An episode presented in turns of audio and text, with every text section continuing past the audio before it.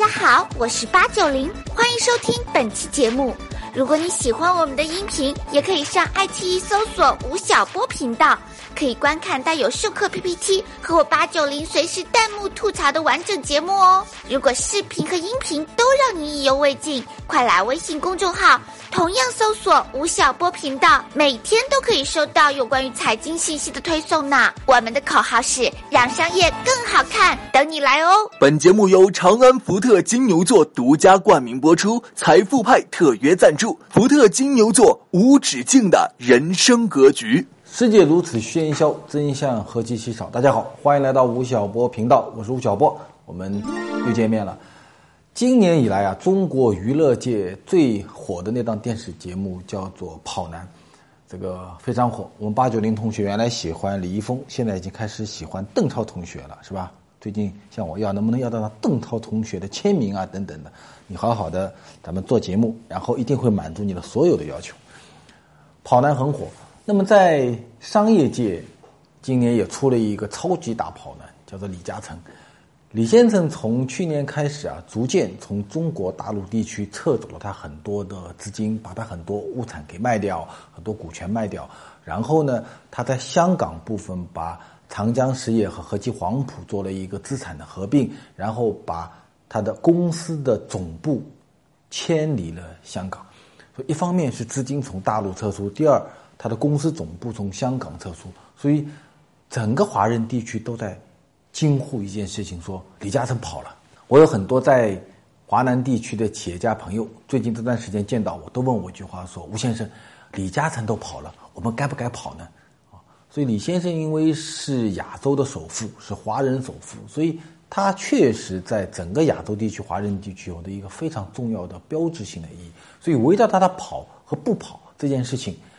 整个舆论界现在形成了几派非常尖锐的不同意见。比如有人说：“别让李嘉诚跑了啊！”这是一篇文章的一个标题，一个财经作家写的一篇文章，然后呢被新华社的一个国家级的智库所。发表，然后引起了很大的争论。这个意见认为说什么呢？说李嘉诚啊是过去三十多年来中国经济改革开放的一个非常大的既得利益者。那么在当今中国经济处在一个非常低迷和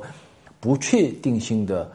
情况下，那你应该把过去在中国地区赚的很多的钱，以及你所形成的这样的一个商业的信用，来和我们一起来共同度过这个难关啊。所以，如果你要跑的话，那你是不公不义的一个人，所以你不能跑。所以大家说，别让李嘉诚跑了。这第一个观点。第二个观点呢，哎，也是来自于官方的媒体，《人民日报》登了一篇文章，说，与其挽留，不如目送啊。说留啊是留不住的，天要下雨，娘要嫁人，由他去吧。啊，与其挽留你，不如目送。兄弟，你慢走，中国经济还会往前发展，然后中国还会有很多很多的蛋糕会产生。你李嘉诚不要吃了，没有关系，有另外的人愿意来吃。第三种意见认为说什么呢？李嘉诚是一个加拿大人，他是一个加拿大人，他是来自于自由的资本主义世界，他进来是为了赚钱，他走呢，诶，他可能认为说，在中国大陆地区已经赚不到很多的钱了，所以兄弟我先走了。那么走和不走，来和不来，是作为一个资本家的一个自由，所以能不能让他跑啊？目不目送，挽不挽留，都跟李嘉诚没有关系。就关于这么一个大跑男，在中国的舆论界已经出现了三种争吵不休的观点。我们怎么看？我觉得，如果我们仅仅陷入在李嘉诚跑和不跑这件事情上面，我在想，我们可能讨论三天三夜，啊，把八九零肚子饿昏掉，这个问题还是讨论不清楚。如果我们今天要换一个角度来讨论这个问题，李嘉诚的背后其实是有几十万的海外华人资本。香港是一个六百多万常住人口的城市，其中有一百万的商人。一百万商人中，在过去的三十多年里面，有四十多万人曾经在中国大陆地区做生意、投资，有工厂。所以，李嘉诚的背后是几十万的香港的商人。啊他们在过去的三十六年里跟中国经济的关系是什么？所以，只有我们把这段历史稍稍的梳理清楚以后，我们对李嘉诚这个跑男现象的出现，也许能够有一些更清醒的认识。各位知道啊，中国改革开放是在一九七八年的十二月份，我们开了一个十一届三中全会。三中全会开完以后呢，邓小平同志啊，有一天就把当时的国务院副总理古牧叫到了办公室，他跟古牧说：“说你呀，替我去跑一趟欧洲和美国，跟欧洲人和美国人说，我们中国呢要搞改革开放了，欢迎大家来投资。”啊，古牧同志呢就背着这个任务，就出访欧洲，出访美国，跟欧洲人和美国人说，中国要搞改革开放了。你看，我们是一个十亿人口的大城市，欢迎你们来投资。这个消息放出去以后啊，很多欧洲人跟美国人对古牧说啊，说真的，你们已经闭关锁国那么多年了，终于要开放了，好，我们来。然后当时一九七九年的时候，从欧洲和美国就来了 商务谈判团和商务考察团来中国大陆地区，他们潮水般的进来，又潮水般的走掉。为什么呢？因为他们进来以后，虽然看到了有十亿的消费者，但是都非常的穷。然后中国的整个一个消费能力非常的羸弱，而欧洲和美国地区已经发展到了七十年代中期的这样一个资本主义的中后期时期啊，所以它的很多商品在中国地区，根据中国当时消费者的购买能力，几乎没有任何的市场，所以他们潮水般的进来，潮水般的出去。当时中央政府古牧同志拿出了一百二十个大型的化工、汽车、钢铁、化纤等等项目，向全世界招商。绝大部分都落空了，所以当我们开始要搞改革开放的第一天的时候，我们第一个要选择的开放对象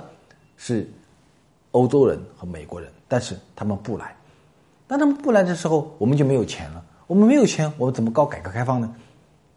所以这个时候，中国决策层就陷入到了一个非常大的困境啊！没有钱怎么搞改革呢？啊，这个时候在南方地区有一个。刚刚从监狱里被放出来不久的一个地方官员叫做袁庚，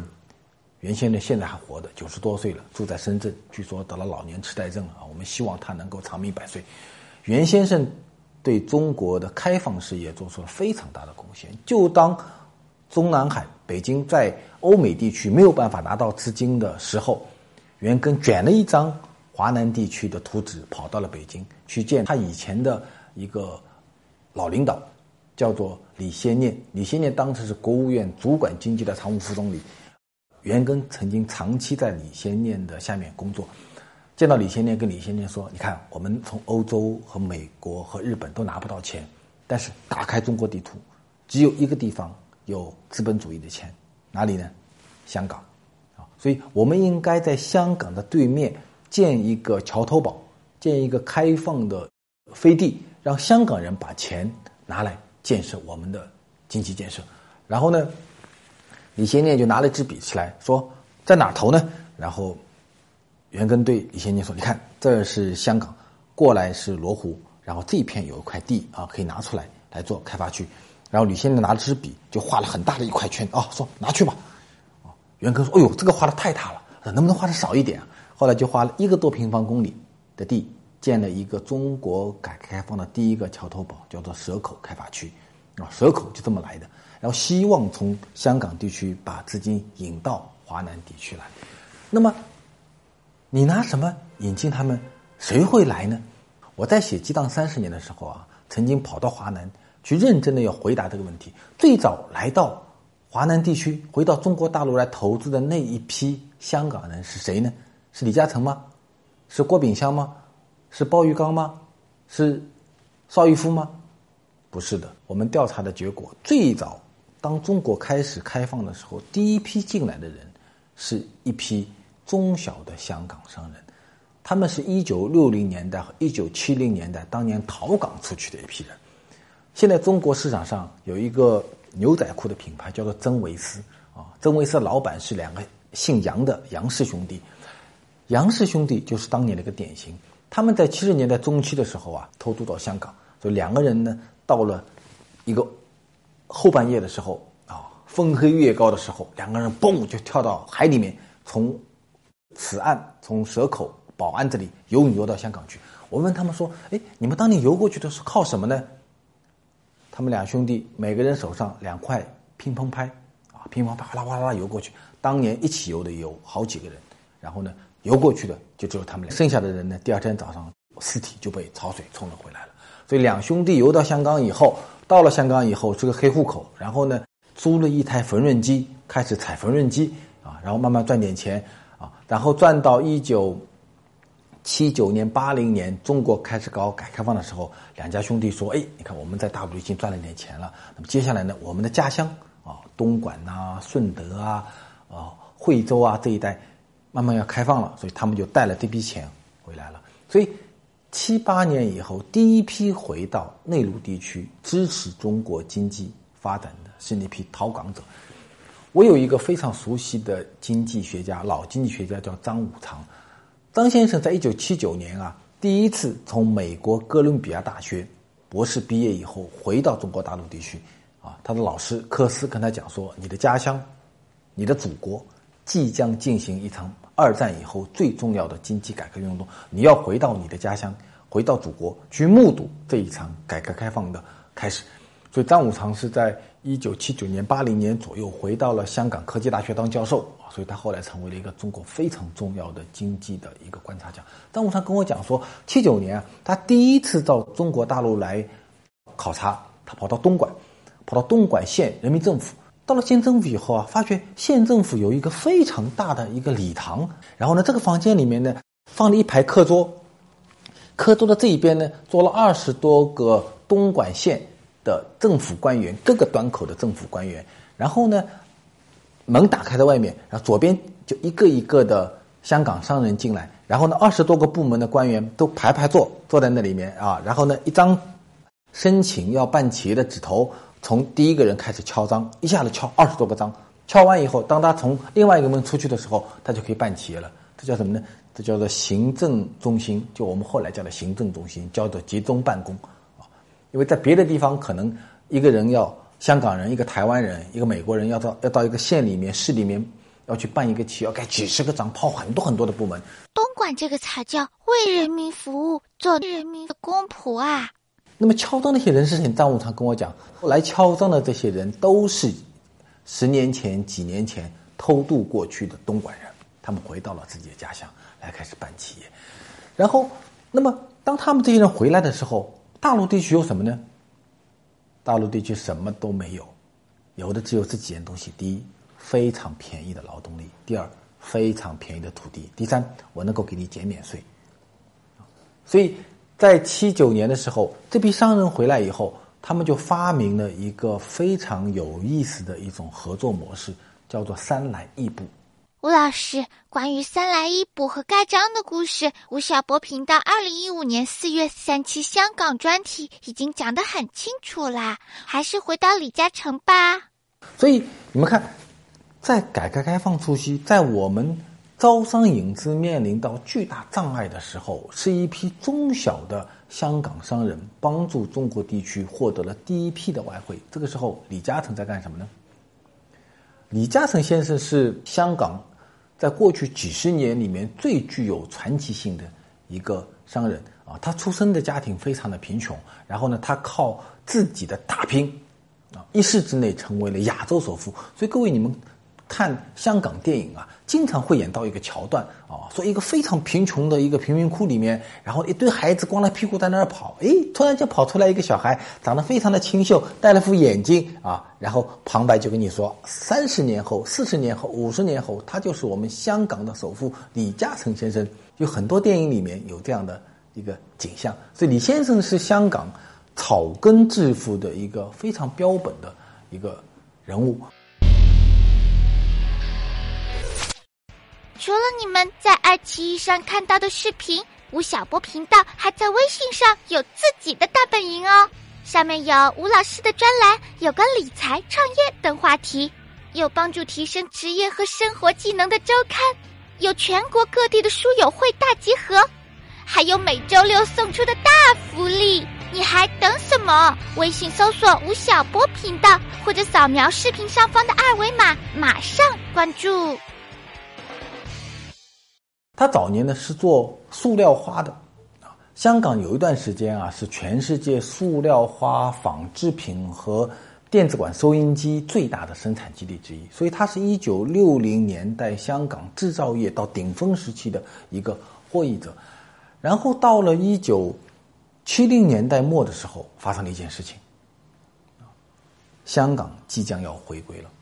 所以从一九七零年代末的时候，香港地区的英资集团，就很多的英国人所控制的公司，就开始讨论一件事儿，说我们要离开香港，要慢慢的离开香港。因为他们曾经在中国大陆地区吃过一个很大的苦头，在一九四九年以后的几年里面，在北京、天津、武汉的几乎所有的英资公司在中国大陆地区的资产全部被没收掉了，都光了屁股离开了中国大陆，所以他们很担心说这一幕在几十年后重演。中国大陆开始在一九九零年的中后期，如果真的把香港回收来的话，那有一天我会不会光着屁股离开香港呢？啊，所以英资。就开始非常的一个紧张。当他们要离开的时候，这个时候就需要一个接盘侠，有人需要把他们资产接过来。所以他们在七十年代末的时候，就在华人的这些商人里面要寻找白手套，寻找合作者。这个时候，李嘉诚就成为了他们非常重要的一个选择的对象。啊，这个时候李嘉诚在香港商界已经慢慢的开始有点名气了，但是他还不属于。顶级超级富豪俱乐部里面的人，他是一批四十多岁年轻的香港商人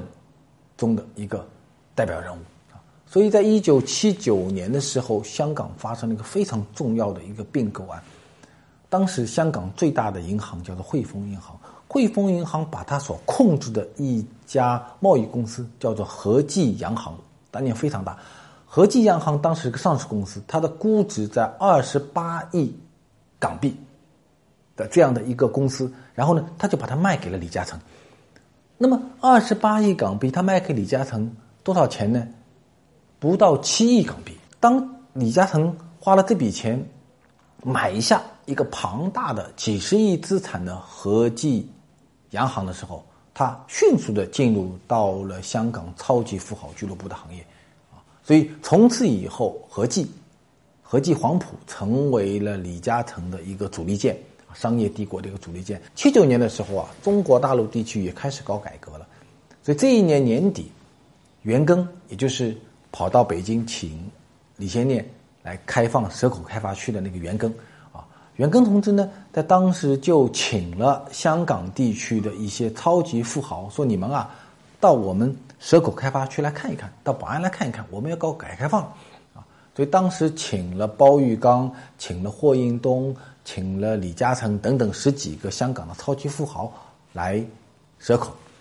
袁庚在回忆录里说啊，说这十几个人里面，年纪最轻的是李嘉诚啊，那时候才在五十岁左右。其中最积极、最兴奋的也是李嘉诚啊。李嘉诚跟袁庚说，说袁先生啊，你们要开发蛇口。但你们看，你们什么也没有，对不对？你们只有块荒地，啊，我们有什么呢？我们有设备，我们有技术，我们有钱。所以你的蛇口的开发区能不能改变一个模式？袁庚说：“你说说看，李先生，改变什么模式呢？”李嘉诚说：“入股，你能不能够允许我们这一批人，香港的这批资本家的资金成为你蛇口的一个股东？”哇，各位你们知道。股份制也好，投资也好，都是八十年代中后期才进入到中国市场的一个名词。在一九七九年，李嘉诚就希望通过入股的方式，成为蛇口开发的主要的一个投资人。啊，袁庚吓了一跳。啊，袁庚在回忆录说：“说我吓了一跳，然后怎么办呢？然后就哈哈大笑，啊，就搪塞过去了。”所以这个细节啊，非常有意思。说明什么呢？说明中国改革开放初期的时候，我们非常希望能够利用香港的资金帮助我们来搞经济建设。但是，当真正进入到中国大陆来帮助我们建设的那批香港资金，都是一些中小的香港商人。那些大商人，包玉刚、霍英东、邵逸夫，包刚刚进入到超级富豪俱乐部的李嘉诚，他们想的什么呢？他们想的是要通过资本的方式。进入到你的这个领域来，共同来参与你的建设。但是这种资本的观念，这种投资的观念，在早期是不被中国政府所接纳的，因为太激进了。所以在后来的一相当长一段时间里面，我们看到一个非常有趣的景象，就在整个一九八零年代，在全中国人民都开始学香港歌曲，叫“来好啊”啊，用香港话来表示自己是一个改革开放的一个一个接受者的这个时候，真正到中国大陆来投资的，都不是香港那些超级富豪。都是那些中小的香港草根商人，是那些逃港者来中国大陆地区开纺织厂啊，开电子管厂啊，开无线电厂啊，开电视机厂啊，等等等等，基本上都是中小的。欧老师，连小老板都争先恐后的来了，大老板怎么没这个战略眼光呢？他们都在干哈呢？大老板非常的犹豫，他们在中国大陆几乎没有什么大型的商业投资。但是呢，他们也觉得中国大陆的改革开放对他们非常重要，所以他们来做的很多事情都是公益事业。比如说，邵逸夫作为香港最大的一个电影公司老板，他没有到中国大陆地区来投资电影公司，他来干嘛呢？他盖了几百个的邵逸夫的教学馆，啊，来投资教学。包玉刚，包玉刚是香港的船王，然后他没有到中国大陆地区来建设。钢铁公司建设轮船公司来建什么呢？来建了一百多个鲍鱼缸的游泳馆，啊，建了游泳馆啊。那比如说李嘉诚啊，李嘉诚在整个一九八零年代中中国大陆地区主要的投资是投资了一个汕头大学，啊，来投资做大学，啊，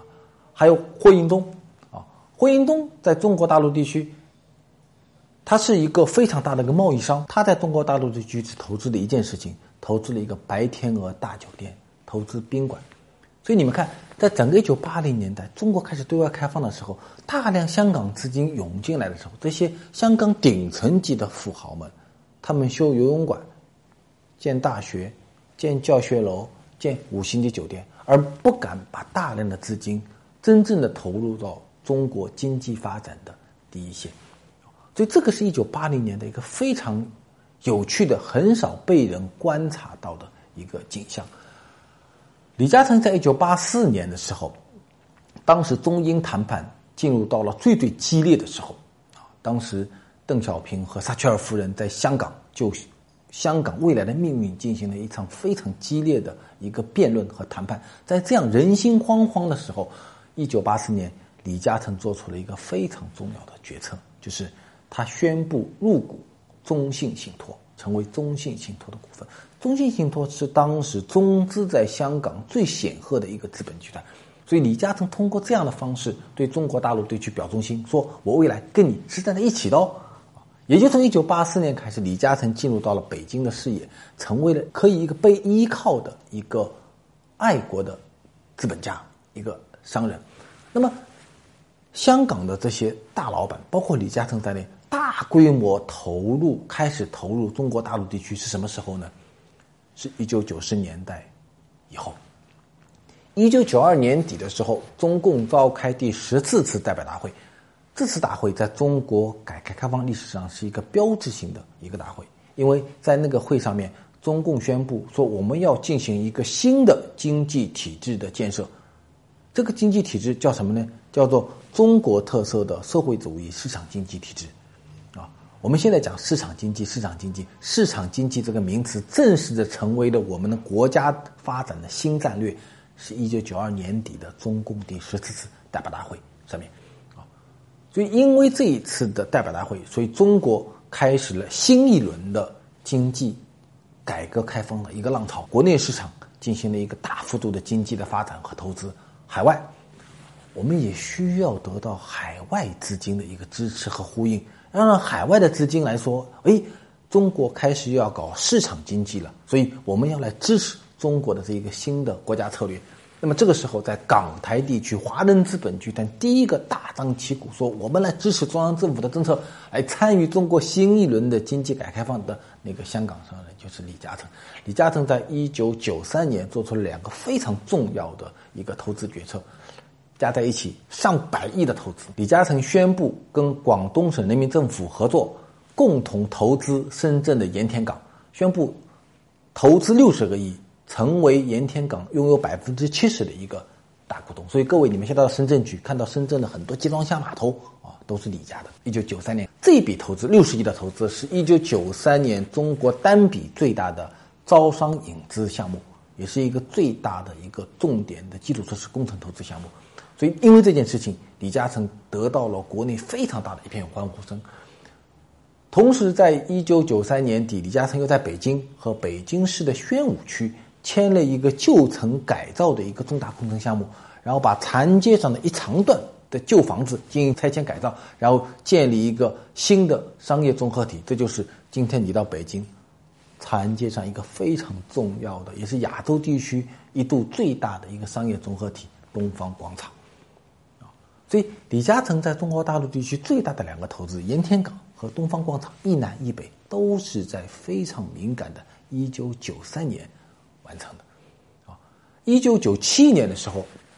又发生了一件事儿。97年发生了东亚金融危机。98年2月份以后，美国的对冲基金量子基金索罗斯开始狙击港币。在1998年初，这个是亚洲地区非常重要的一件事情。当时，整个香港经济和中国大陆经经济可以说是风声鹤唳、摇摇摆摆的啊！也就在这个非常关键的1998年的上半年，李嘉诚配合当时香港港府的财政司总司长，叫做曾荫权，后来当过特首的曾荫权，配合曾荫权，联合香港的民间资金，配合北京中央政府的很多资金，加在一起一千多亿港币，在香港股市上面狙击索罗斯。所以，李嘉诚是一九九八年狙击美国对冲基金的一个主力之一。因为李嘉诚和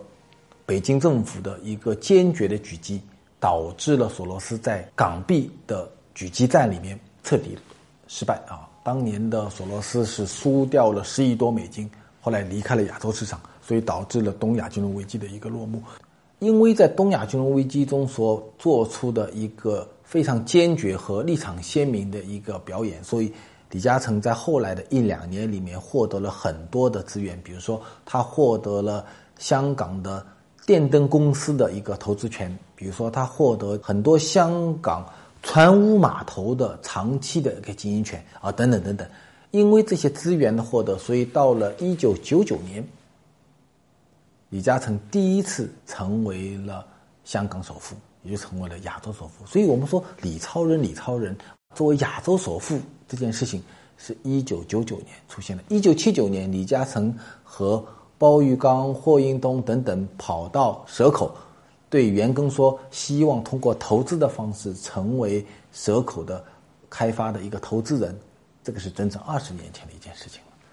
我们回顾他一九七九年到一九九九年这二十年的发展，我们可以得出一个非常。明确的结论就是，这个人由一个中等富豪变成一个超级富豪的资本扩张的历史，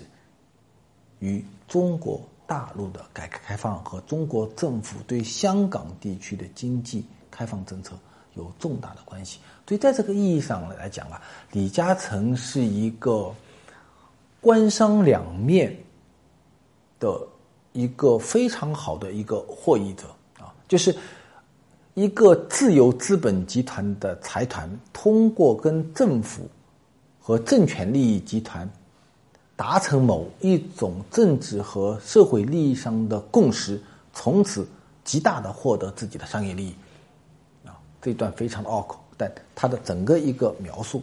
是什么呢？也就是我们现在非常熟悉的叫做东亚资本主义模型。所以，因为李嘉诚在过去二十年这样的一个发展历史。所以到今天啊，突然间李嘉诚说：“我要从中国大陆地区撤资了，我要把我的公司的总部从香港迁到一些群岛上去了。”的时候，整个华人地区就开始哗然，所以就出现了说“别让李嘉诚跑了”的这样的一种声音。就是你过去二十多年来，你的财富的获得是中国经济发展所带给你的，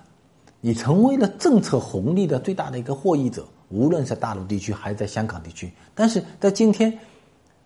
在今天中国经济进入到了一个非常困难的一个低迷时期的时候，在今天香港未来的前途处在一个风雨飘摇的时候，你突然说我要走了，啊，哎，这个时候大家心里就有点不高兴了啊。所以这个时候，关于李嘉诚该不该走的正当性问题的讨论就开始出现了。但是当这些问题开始讨论的时候，又另外一个声音也让你觉得他讲的非常的对。为什么呢？因为这些声音会跟你说，你看，李嘉诚是一个商人，商人的目的是什么呢？商人的目的只有一个，就是对我所经营的这些资产的保值增值负最终的责任，以及呢，我姓李，啊，我是李家人，啊，我的老家呢是在潮汕，所以除了我对公司利益要负责以外，我还要负责什么呢？是我的家族利益。所以，公司和家族是作为一个资本家所要终极负责的两个最重要的东西，只要。这两个东西的利益，中长期利益受到损害，我就要进行调整，啊，所以我调不调整，我卖不卖在中国大陆的资产，我把总部从香港迁到全世界的任何一个地方，哪怕迁到北极和南极，都是我李嘉诚自己的事儿，啊，你们管不了我，啊，然后呢，你要来考察我，来考验我的，只有一件事儿，就是我在中国大陆地区也好，我在香港地区也好，我赚的每一分钱是不是合法的，啊，就是合法性问题。李嘉诚的家里啊，他这个公司里面，你到他总部去的话，你会发觉说，总部加在一起不到一千个人，其中六百多个都是职业律师，啊，都是职业律师。所以你要在合法性问题上面，无论在大陆地区也好，在香港地区也好，来对李先生进行质疑，其实挺困难的。啊但是你又觉得于心不甘，所以在李嘉诚该不该跑这个大跑男的问题上，合法性问题和正当性问题出现了一个很大的一个纠结，甚至在一个人身上面，你都会产生一种分裂性。你一方面认为说，哎，好像他这样跑是不太道义的一件事那同时会想，哎，好像他也没有违法，啊，他跑不跑，我们也不能够有很大的一个干涉。所以在今天。在二零一五年的今天，李嘉诚先生的这样的一种举措，其实代表着一个非常重要的结论，也就是在过去三十六年里面，中国对海外华人资金的利用的一种超国民待遇的时代已经结束掉。在今年上半年，二零一五年的上半年，中国是全世界最大的外资引进国啊，超过了美国啊。那这些资金可能来自于很多地方。可能来自于美国，来自于日本，来自于香港。那么，香港早期的那种对改革开放的一种特殊性意义已经结束掉了。那么，对于跑男李嘉诚的这样的一个现象的出现，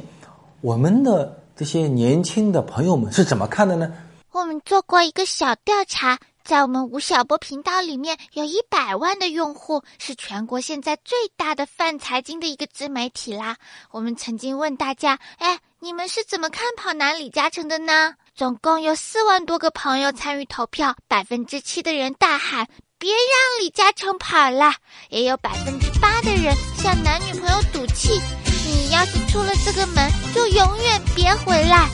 百分之十二的人相对置身事外，跑与不跑然并卵。最后有百分之七十三的人一致认为，跑不跑是人家的自由。大伙儿还是去收收支付宝里每天一块钱的利息，哎，洗洗睡了吧。古往今来，没有一个人是因为财富而被人铭记的。他能留存于民间的名声，几乎都来自他的德行与公共行为。本节目由长安福特金牛座独家冠名播出，财富派特约赞助。福特金牛座无止境的人生格局。大家好，我是八九零，欢迎收听本期节目。如果你喜欢我们的音频，也可以上爱奇艺搜索吴晓波频道，可以观看带有授课 PPT 和我八九零随时弹幕吐槽的完整节目哦。如果视频和音频都让你意犹未尽，快来微信公众号，同样搜索吴晓波频道，每天都可以收到有关于财经信息的推送呢。我们的口号是让商业更好看，等你来哦。